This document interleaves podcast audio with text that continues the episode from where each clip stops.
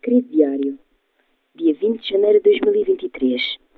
Já estamos em janeiro. Nevou ontem pela primeira vez na nossa querida serra. Fez-me lembrar das histórias sobre o Natal na Covilhã, quando ainda nevava em meados de dezembro. Ontem, pela primeira vez em anos, finalmente nevou.